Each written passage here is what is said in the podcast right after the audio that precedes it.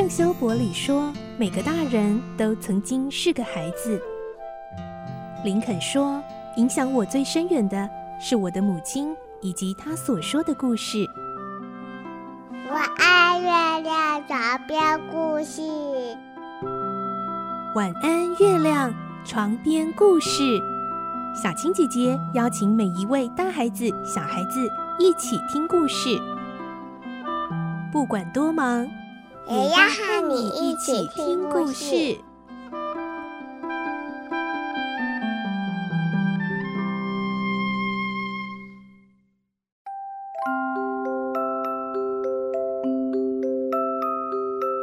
晚安，欢迎你和我们一起听故事。我是小青姐姐，我们继续来听《怪盗与名侦探》第十集的故事。我们会听到。老将军的命案，现在连葛尼玛探长都出动参与调查。大家都觉得善良的使女安妮绝不可能是凶手或共犯，而葛尼玛却提出调查结果，他认为安妮是最大的嫌疑犯，甚至他还指出老将军拥有一颗价值不菲的蓝钻戒指，安妮行凶的动机可能就是为了这颗蓝钻。但真的是如此吗？来听今天的故事。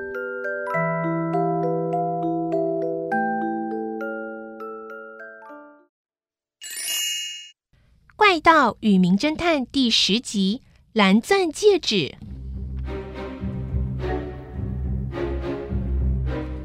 葛尼玛探长询问仆人夏露说：“你叫夏露是吧？请你清清楚楚的回答我，你当初看到那乱七八糟的家具，和后来跟警察两个人再进去的时候。”是不是又完全恢复平常的位置啊？是的，真的是这样。这么说来，嗯，一定是这些家具平常怎么摆放都知道很清楚的人才能够这么做啊。其次，夏露，你说半夜被铃声吵醒，那么按铃的会是谁呢？嗯，当然是将军老爷啊。那么。将军老爷又会是什么时候按的呢？那应该是和凶手打斗快要死的时候吧？这不可能，因为你听到铃声走进主人房间，照现在粉笔记号标示的尸体位置来看，主人受了致命的伤，倒下的位置离电铃的按钮有四公尺远呢。那么，嗯，就是在打斗的时候就顺便按的喽？这也不可能啊！你刚才说过，铃声响的是轻轻柔柔，持续了七八秒钟。我问你啊，要是正在打斗的时候，可以这么按吗？那那就是凶手就快要动手行凶的时候吧？嗯，这也不合逻辑呀。依照你刚刚的证词。听见铃声后走到这房间，大概只有三分钟。无论多厉害的身手啊，也不可能就在这短短时间把整个房间家具全部搞得东倒西歪啊！而且还能把这个老将军伤得奄奄一息，还能够从容逃走，这不合理吧？呃，这……检察官问：无论怎么样。总是有人按这个铃的，只是到底谁按的？不是将军的话，那又是谁呢？葛尼玛回答：“那就是凶手啊！凶手？为什么？这一点我也还不清楚。不过我可以推测，凶手晓得电铃是通到仆人房间的，不但知道这个房间家具的正确位置。”也知道电铃响了，谁听得到？这么说来，你认为失踪的安妮是很可疑的喽？岂止可疑呀，根本就应该当嫌犯逮捕。是谋杀的共犯吗？不是共犯，而是主嫌。哦，你是说凶手是这个安妮，这位使女啊？有证据吗？这几根头发，你们看。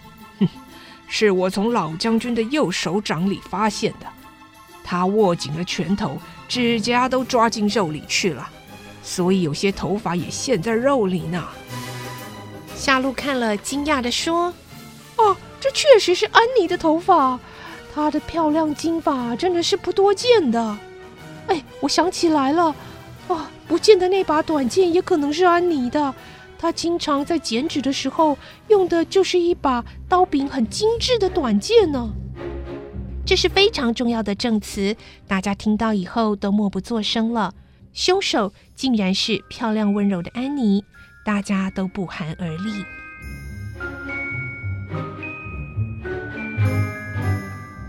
不一会儿，检察官又说话了：“安妮是最可能的嫌疑犯，不过还是有一些不太了解的地方，不能一下就说他是真正的凶手。第一，就是他行凶之后走出房间，能又回来收拾房间，把尸体放在床铺上，那他是从哪里出入的呢？窗户吗？”还是门呢？可是这些地方不是都关得紧紧的吗？葛尼玛先生，你能够说明吗？哎，这一点啊，我也还没查清楚啊。葛尼玛沉思了一会儿，然后不是很有把握的说：“不过我敢说，这一次的谋杀案啊，也是有罗平的份儿。”保安部长问：“啊，你怎么会做这么肯定的推断呢？”首先，凶手逃亡的样子跟蒋俊案是一样的。那次罗平跟他的金发美女都是从戒备森严的房子就这样消失了。然后呢，安妮跟那次的金发美女一样，都是有着闪耀夺目的金发呀。所以呀，这两个案子啊，一定都有罗平的份儿。保安部长挖苦地说。啊，又是罗平，罗平，罗平！哎，葛尼玛，你好像一碰到破不出来的案子就说是罗平啊，是不是呢？葛尼玛很生气的回答：“就是罗平啊，不然还有谁呀？”可是这罗平不是都不会杀人的吗？而且桌子上一堆金币也没有动过，里面有一千三百法郎的钞票。这钱包也没有动过，要是罗平怎么会放过这些钱财呢？所以我说我也想不通啊。没错，罗平从来不杀人的，可是老将军却遭了毒手，这的确不像罗平干的。不过他叫来同伙金发美女应征他的使女，然后和蒋俊一样消失了。那杀人的目的是什么呢？金币钞票都没有被动过啊！没错，是没被动过，但是还有一颗价值连城的蓝色钻石呢。什么？什么钻石？哼，蓝色钻石，那可是曾经镶在法国皇冠的钻石，是由 A 公爵送给雷奥尼多。雷奥尼多过世之后。杜特列男爵为了纪念他和一位女演员之间的罗曼史，就买了下来。哈哈，这种典故啊，得像我这个年纪的老头子才明白呀。保安部长问：“你是说那颗蓝色钻石可能被抢走了？不晓得老将军藏在哪儿？”仆人夏露说。老爷经常把蓝钻戴在左手的食指上。葛尼玛说：“我查过他的左手，可是，哎，你们看这个戒指啊，只有黄金的底座，钻石已经被偷走了。”仆人夏露说：“哦，嗯，不是这样的，嗯，您可以打开他的手掌看看。我们老爷啊，一直很担心钻石会弄伤，所以平常呢，戴它的时候啊。”都是把钻石向着手掌里的。葛尼玛把老将军冰冷僵硬的指头一根一根的掰开，果然蓝钻在食指的戒指上。哎呀，没被偷走啊，人都被杀死，但是钱财钻石都没少。安妮是罗平的帮手，金发美女。啊、哦，真是怪案！怪案啊，是离奇的命案呐、啊。不过凶手又不一定是罗平啊。不，案子越离奇，更可能是罗平在搞鬼。我还是认为罗平最可疑，一定要逮住他。